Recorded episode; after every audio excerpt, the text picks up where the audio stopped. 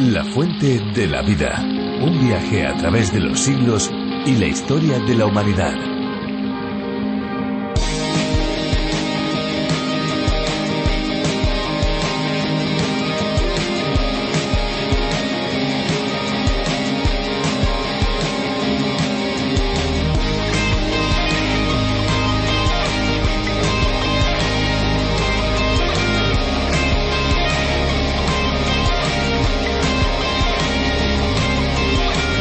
Los cambios climáticos, incluyendo sequías o inundaciones, provocan déficit hídrico.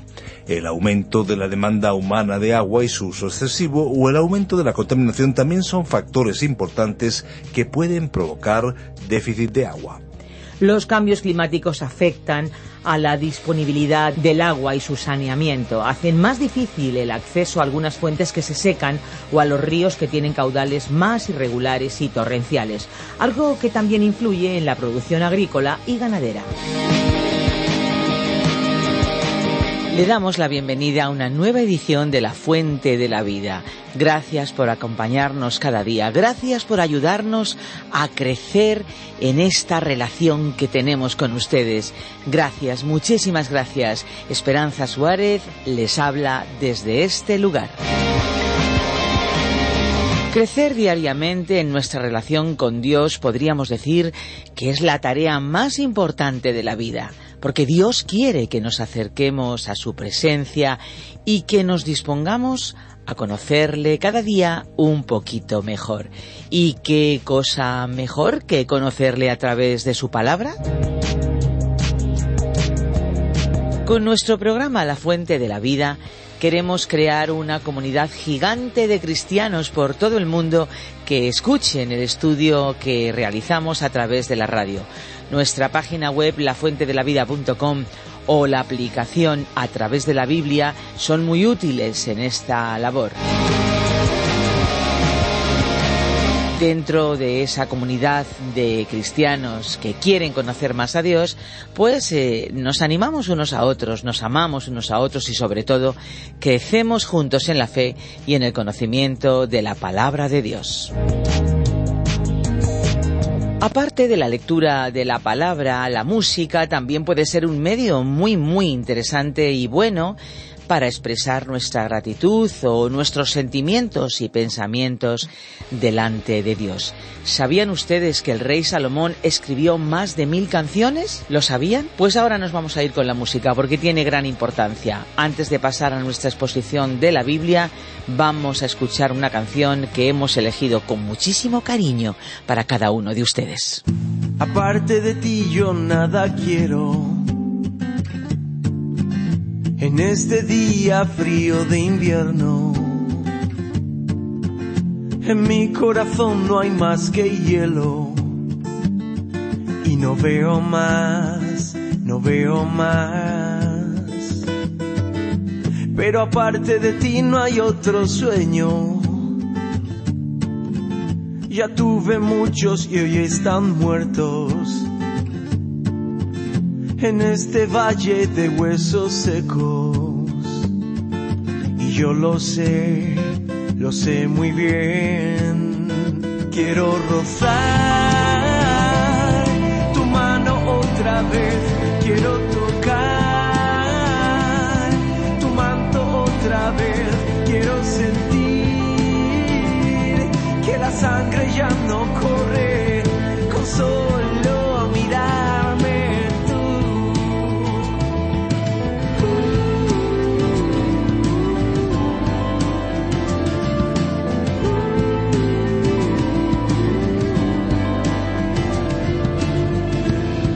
De ti no veo nada. Mi propio orgullo me dejó ciego. Y asistí a mi propio entierro. En soledad, en soledad. Pero aparte de ti todo es extraño palabras huecas.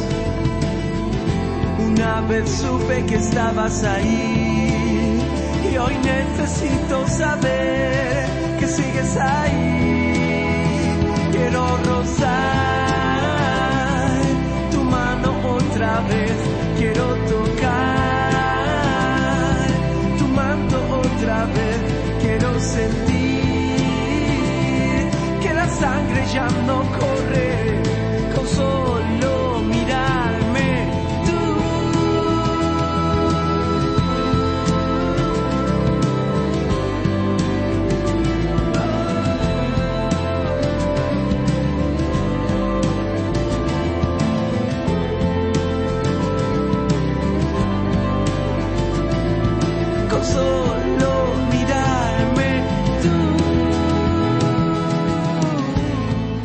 Los acantilados son formaciones rocosas que están habitualmente en las costas.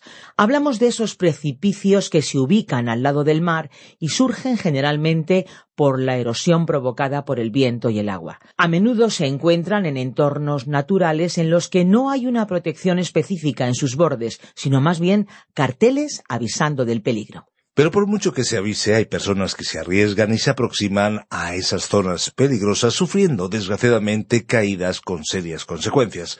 En la vida también podemos llevar a cabo acciones y tener comportamientos que causan daños, en este caso espirituales y emocionales, y a veces eh, me temo que también físicos.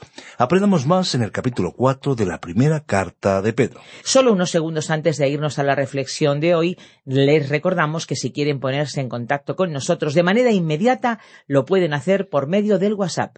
Una vez más, les recordamos nuestro número 601 20 32 65. La Fuente de la Vida tiene otras vías de contacto como el apartado de correos, la web y un correo electrónico, pero esas se las daremos al finalizar la reflexión. De momento, el WhatsApp 601 20 32 65. La fuente de la vida. Nuestro estudio bíblico de hoy se encuentra en la primera carta del apóstol Pedro, capítulo 4, desde el versículo 1 hasta el 4. En nuestro recorrido por la primera epístola del apóstol Pedro llegamos hoy al capítulo 4. Nos encontramos aún en la tercera división de esta epístola titulada El sufrimiento y el sufrimiento de Cristo. Este capítulo 4 lleva el título El sufrimiento produce obediencia a la voluntad de Dios. En este pasaje de la Biblia, Pedro dejó en claro que cuando la vida se presentaba fácil, existía el peligro de dejarse llevar por una forma de pensar que considerara como si cada bendición de la vida nos fuera debida. Ahora, aplicando esta idea a nosotros mismos, de esta manera llegamos a un punto en el que no apreciamos o valoramos nuestra vida como debiéramos. Como cristianos, ¿qué valor asignamos a nuestra vida? Dios permite que sus hijos sufran para guardarnos del pecado y para enseñarnos el valor apropiado de la vida. Con frecuencia oímos a muchos jóvenes decir que han hecho esto o aquello para encontrar una nueva dirección para sus vidas. El rey David descubrió esta realidad cuando escribió el Salmo 66, versículo 10, donde dijo, Porque tú, Dios, nos probaste, nos purificaste como se purifica la plata. Dios nos somete a prueba para acercarnos a él y darnos una nueva dirección y un empuje para la vida. Este es, pues, el propósito del sufrimiento. Leamos el primer versículo de este cuarto capítulo de la primera carta de Pedro. Puesto que Cristo ha padecido por nosotros en la carne, vosotros también armaos del mismo pensamiento, pues quien ha padecido en la carne ha terminado con el pecado. Debemos confesar que tenemos una nueva percepción de este versículo. Durante años, este versículo ha sido un motivo de preocupación y nunca hemos entrado en muchos detalles al exponerlo. Y nos ha sorprendido que otros expositores bíblicos también han evitado entrar en detalles con respecto a él. Confiamos en que el Espíritu de Dios nos dé la comprensión necesaria para lograr que este versículo sea de utilidad para nosotros. Las palabras iniciales del versículo, puesto que, creemos que lo relacionan con el capítulo 3, versículo 18, que dice, Asimismo, Cristo padeció una sola vez por los pecados, el justo por los injustos, para llevarnos a Dios, siendo a la verdad muerto en la carne, pero vivificado en espíritu. Estos dos versículos deben considerarse juntos y aquí tenemos nuevamente un recordatorio de que en su cuerpo humano Cristo no sólo soportó dolor, sino también fue conducido a la muerte. Hace muchos años se publicó un libro titulado Cuando Dios murió, como expresión de la teología que proclamó que Dios había muerto. Tal como hicimos entonces, reafirmamos hoy que Dios nunca murió, que Él no está muerto y que ni siquiera ha estado enfermo. Cristo fue el que murió en su cuerpo humano, aquel cuerpo que asumió al nacer en Belén. El escritor de la epístola a los Hebreos dijo que Él fue tentado de la misma manera en que nosotros somos tentados. Él sabía lo que era sufrir, él sabía lo que era sangrar, él sabía lo que era derramar lágrimas, él sabía lo que era tener un corazón quebrantado, él fue un ser humano perfecto y él murió en ese cuerpo humano. Él puso fin a su relación con los pecados del hombre cuando murió en la cruz, porque él llevó el castigo de los pecados en su propio cuerpo. En el capítulo 2, versículo 24, el apóstol nos dijo lo siguiente. Él mismo llevó nuestros pecados en su cuerpo sobre el madero, para que nosotros, estando muertos a los pecados, vivamos a la justicia por su herida habéis sido sanados. El apóstol Pedro dijo en tres ocasiones, en su primera carta, en el capítulo 2, versículo 24, en el capítulo 3, versículo 18 y en el capítulo 4, versículo 1, que fue en su carne y en su cuerpo que Cristo pagó el castigo por los pecados del hombre. Esto nos lleva a decir lo siguiente, que Él no murió en pecado, ni tampoco murió bajo el pecado, sino que Él murió al pecado. Él ocupó mi lugar. Él ocupó su lugar, estimado oyente, y Él pagó el castigo, el precio por nuestro pecado. De ahí en adelante, Él no regresaría a morir por el pecado.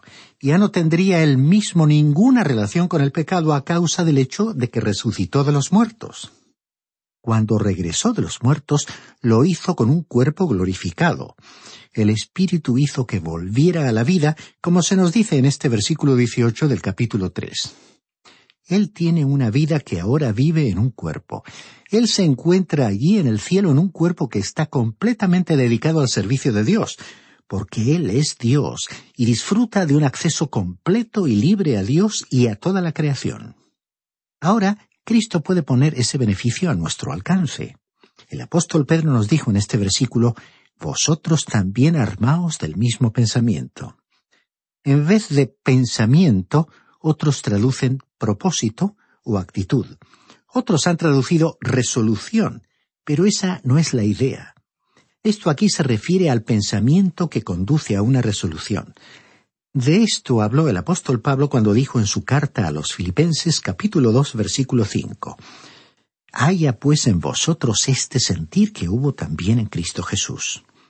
Y el apóstol continuó diciendo, Cristo ha padecido por nosotros en la carne, es decir, en el cuerpo. Pedro dijo además que el que ha sufrido en el cuerpo ha terminado con el pecado. La palabra traducida terminó es pauo, y dicha traducción es poco satisfactoria. En la voz activa significa cesar. Se usó en la primera carta a los Corintios capítulo 13 versículo 8, cuando Pablo dijo que las lenguas cesarían. Si uno sale a caminar por alguna ciudad de Grecia, cuando llega a un lugar donde las leyes de tráfico han dispuesto que uno se detenga, puede verse una señal parecida a la nuestra que dice stop, solo que allí dice pauo. Ese es, pues, el significado de esta palabra en la voz activa. Cuando un verbo se encuentra en la voz activa, significa que el sujeto del verbo hace algo. En cambio, en un verbo en la voz pasiva o voz media en el griego, significa que el sujeto recibe la acción del verbo, o sea que no hace nada. En este versículo 1 que estamos estudiando, pauo se encuentra en la voz media o pasiva. El doctor Thayer, en su léxico del Nuevo Testamento, traduce literalmente la frase de manera que quedaría así. Quien ha padecido en el cuerpo ha sido librado del pecado. Ahora bien, ¿qué quiso decir el apóstol Pedro con esto? En primer lugar, tendríamos que decir que Dios utilizará el sufrimiento para guardarlo a usted del pecado. Estamos seguros que muchos de nosotros hemos pasado personalmente por esta experiencia. El sufrimiento nos guarda del pecado, pero Pedro aquí estaba diciendo más que esto. El apóstol estaba diciendo que hemos sido librados del pecado. Ahora, eso indica que Dios ha realizado una provisión adecuada para usted y para mí, para que podamos vivir la vida cristiana. Como dijo el doctor Griffith Thomas, este versículo aquí en la primera carta del apóstol Pedro expresó el resumen de un solo versículo, lo que Pablo dijo en el capítulo seis de su epístola a los romanos. Romanos 6 es el capítulo que habla sobre la provisión que Dios ha hecho para que usted y yo podamos vivir la vida cristiana. Pedro ha presentado de una manera muy clara que nosotros hemos renacido por la palabra de Dios. El Espíritu de Dios, usando la palabra de Dios, producirá un Hijo de Dios. Y ese Hijo de Dios ahora tiene una nueva naturaleza, una nueva naturaleza que no va a vivir en el pecado. La ilustración bíblica de esta verdad, y que se utiliza mucho, es la parábola del Hijo Pródigo narrada en el Evangelio de Lucas capítulo 15 versículos 11 al 32. El Hijo Pródigo fue a parar a una pocilga, pero él no era un cerdo. Él tenía la naturaleza de su padre, que vivía en una hermosa mansión. Y como aquel joven tenía la misma naturaleza de su padre, no le gustaba comer la comida de aquel lugar miserable. A él no le gustaba comer los desperdicios de la comida de los cerdos. Estaba acostumbrado a comer manjares exquisitos, sentado a una mesa servida con pulcritud y limpieza. No tenía nada en común con aquellos cerdos, porque poseía la naturaleza de su padre. El apóstol Pedro dijo entonces que usted está ahora identificado con Cristo. Cuando usted vino al Señor Jesucristo y experimentó un nuevo nacimiento espiritual, el Espíritu de Dios le bautizó, es decir, que lo ha unido e identificado con Cristo. Ahora, permita usted que esa forma de pensar, ese sentir que está en Cristo, esté también en usted. Cristo se encuentra allá arriba a la derecha de Dios con un cuerpo que está completamente dedicado al servicio de Dios por usted y por mí. ¿Cree usted, estimado oyente, que si de verdad usted ha renacido espiritualmente, que si usted es realmente un hijo de Dios que tiene una nueva naturaleza, puede continuar viviendo en el pecado? Podemos decir que ponemos mucho énfasis en la seguridad del creyente, pero creemos que debemos escuchar a aquellos cristianos que enfatizan una doctrina que ha sido mayormente olvidada, y nos referimos a la doctrina de la santidad. Estos cristianos afirman que los creyentes deberían vivir hoy una vida santa para Dios. Por eso, utilizando nuestra ilustración del Hijo pródigo, reiteramos que uno no puede ser un hijo de Dios e irse a vivir, figurativamente hablando, a la miseria de una pocilga. Enfrentando la realidad debemos decir que el que hace tal cosa está actuando como si fuera ese animal que hemos mencionado, los cerdos viven en una pocilga y en ella se encuentran cómodos, pero los hijos, por su dignidad, no viven en semejante lugar. Por lo tanto, el apóstol dijo en este pasaje bíblico que Dios ha preparado una provisión para nosotros. Hemos experimentado un nuevo nacimiento espiritual, habitados por el Espíritu Santo, bautizados por el Espíritu e identificados con Cristo. Y podemos vivir entonces por el poder del Espíritu de Dios. En la carta a los Romanos capítulo siete el apóstol Pablo nos mostró cómo es derrotado el cristiano cuando vive siguiendo los impulsos de su naturaleza humana carnal. Pero en el capítulo ocho de Romanos nos explicó cómo Dios ha provisto el Espíritu Santo para que podamos vivir bajo el poder del Espíritu.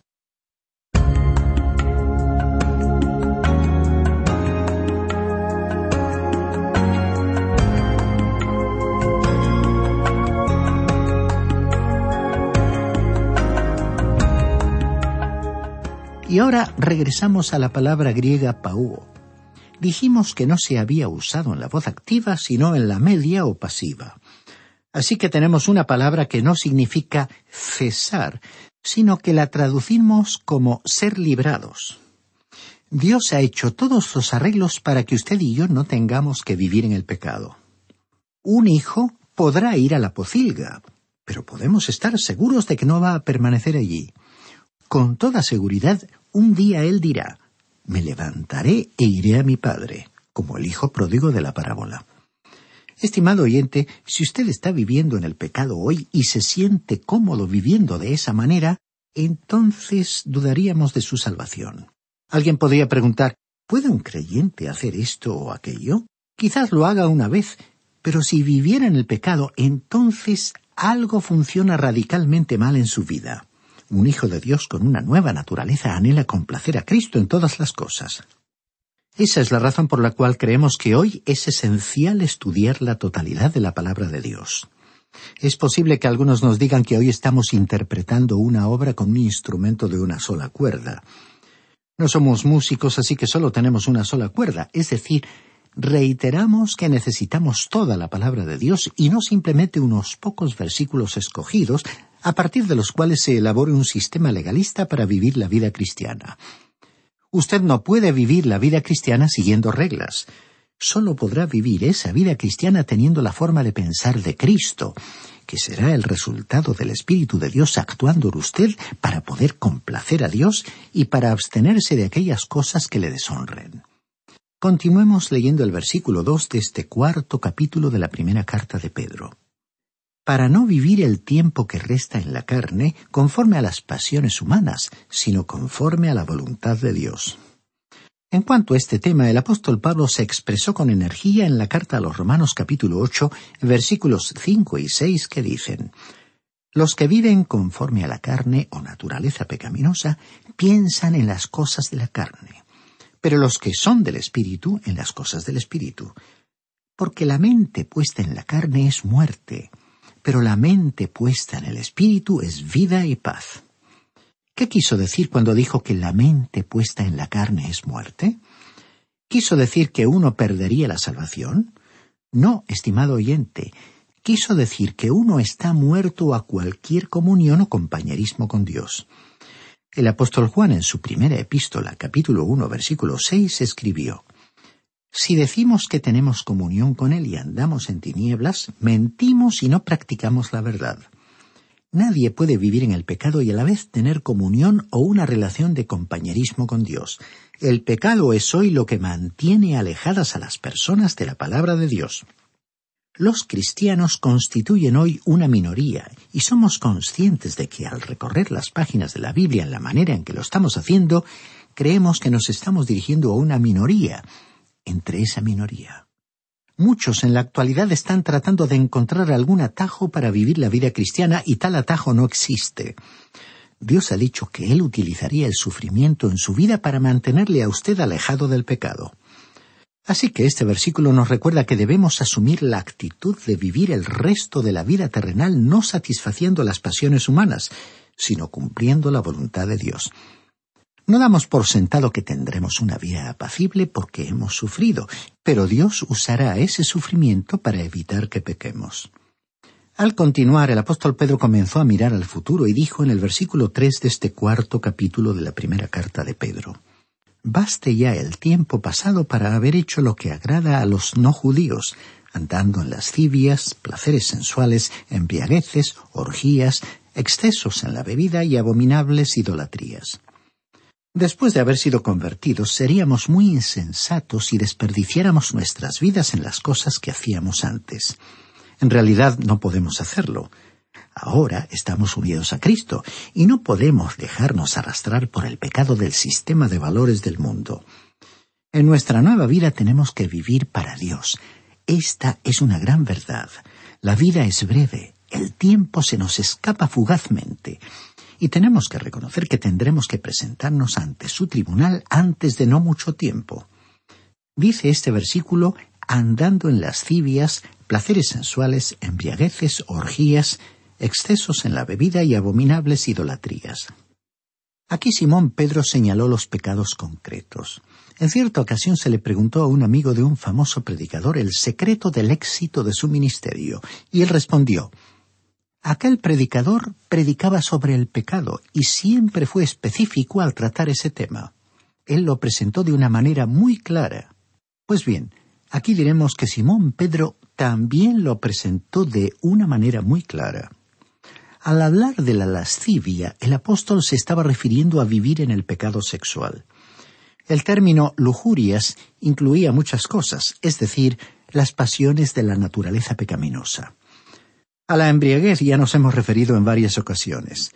La lista continuó con orgías, es decir, fiestas en las que se come y bebe sin moderación y se cometen otros excesos. Al final se mencionaron las abominables idolatrías. La Biblia nos dice que el amor al dinero es la raíz de todos los males.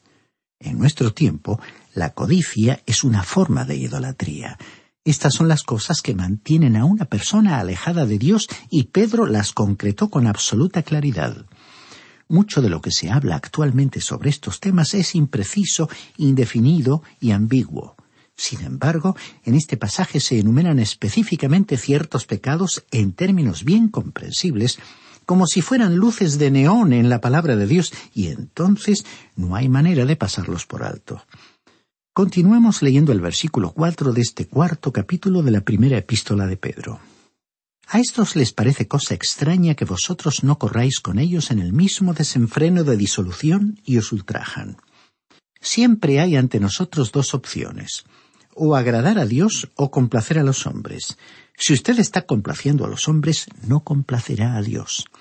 En el Evangelio de Juan capítulo 15, versículo 18, el Señor Jesús dijo, Si el mundo os odia, sabed que a mí me ha odiado antes que a vosotros. Si los que sustentan el sistema de valores de este mundo no lo odian, desprecian o ignoran, entonces hay algo que funciona mal. Y decimos esto basados en la experiencia de muchos que se han convertido a Cristo y después han comenzado a distanciarse de ciertas prácticas y actitudes que antes formaban parte de su vida normal. En esos casos, cuando un cristiano comienza a poner en práctica sus convicciones, no se convierte en una persona precisamente popular, sino más bien en todo lo contrario entonces es consciente del rechazo, el abandono de ciertas amistades, el vacío de grupos a los cuales pertenecía y tiene que hacer frente al ridículo al que le someten otros. Estimado oyente, reiteramos que uno no puede continuar viviendo en el pecado o siendo influenciado por él si se ha convertido en un hijo de Dios. Como tal, usted tiene la naturaleza de Cristo y está unido a él. Él sufrió en esta tierra una vez, ya no sufrirá más, pero Él puede ayudarle a usted. Él envió al Espíritu Santo para que habitara en aquellos que son suyos, que le pertenecen. Hemos sido bautizados en el cuerpo de los creyentes, como así lo señaló el apóstol Pedro, y ahora, si nos dejamos controlar por el Espíritu Santo, podemos vivir para Dios. No olvidemos que no lo podremos hacer por nuestras propias fuerzas, sino por medio de sus fuerzas. Bien, estimado oyente, vamos a detenernos aquí por hoy. Continuaremos en nuestro próximo programa.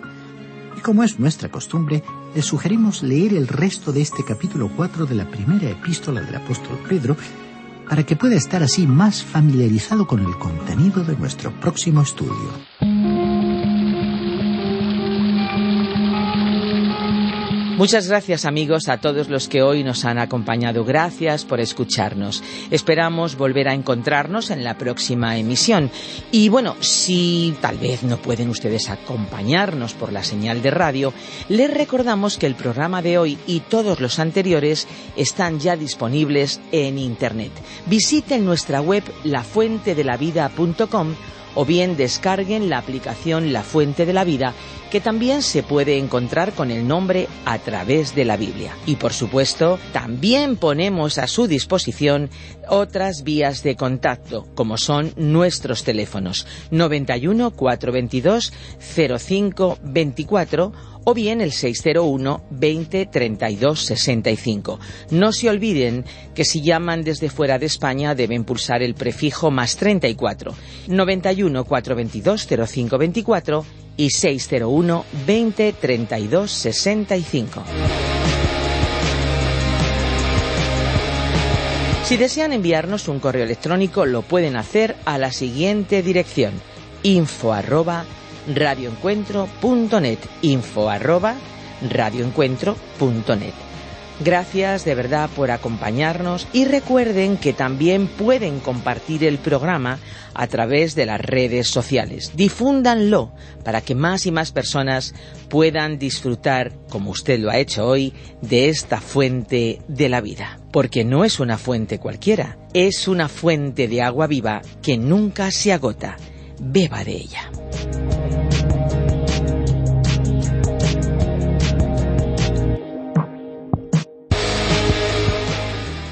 Este ha sido un programa de Radio Transmundial producido por Radio Encuentro, Radio Cadena de Vida.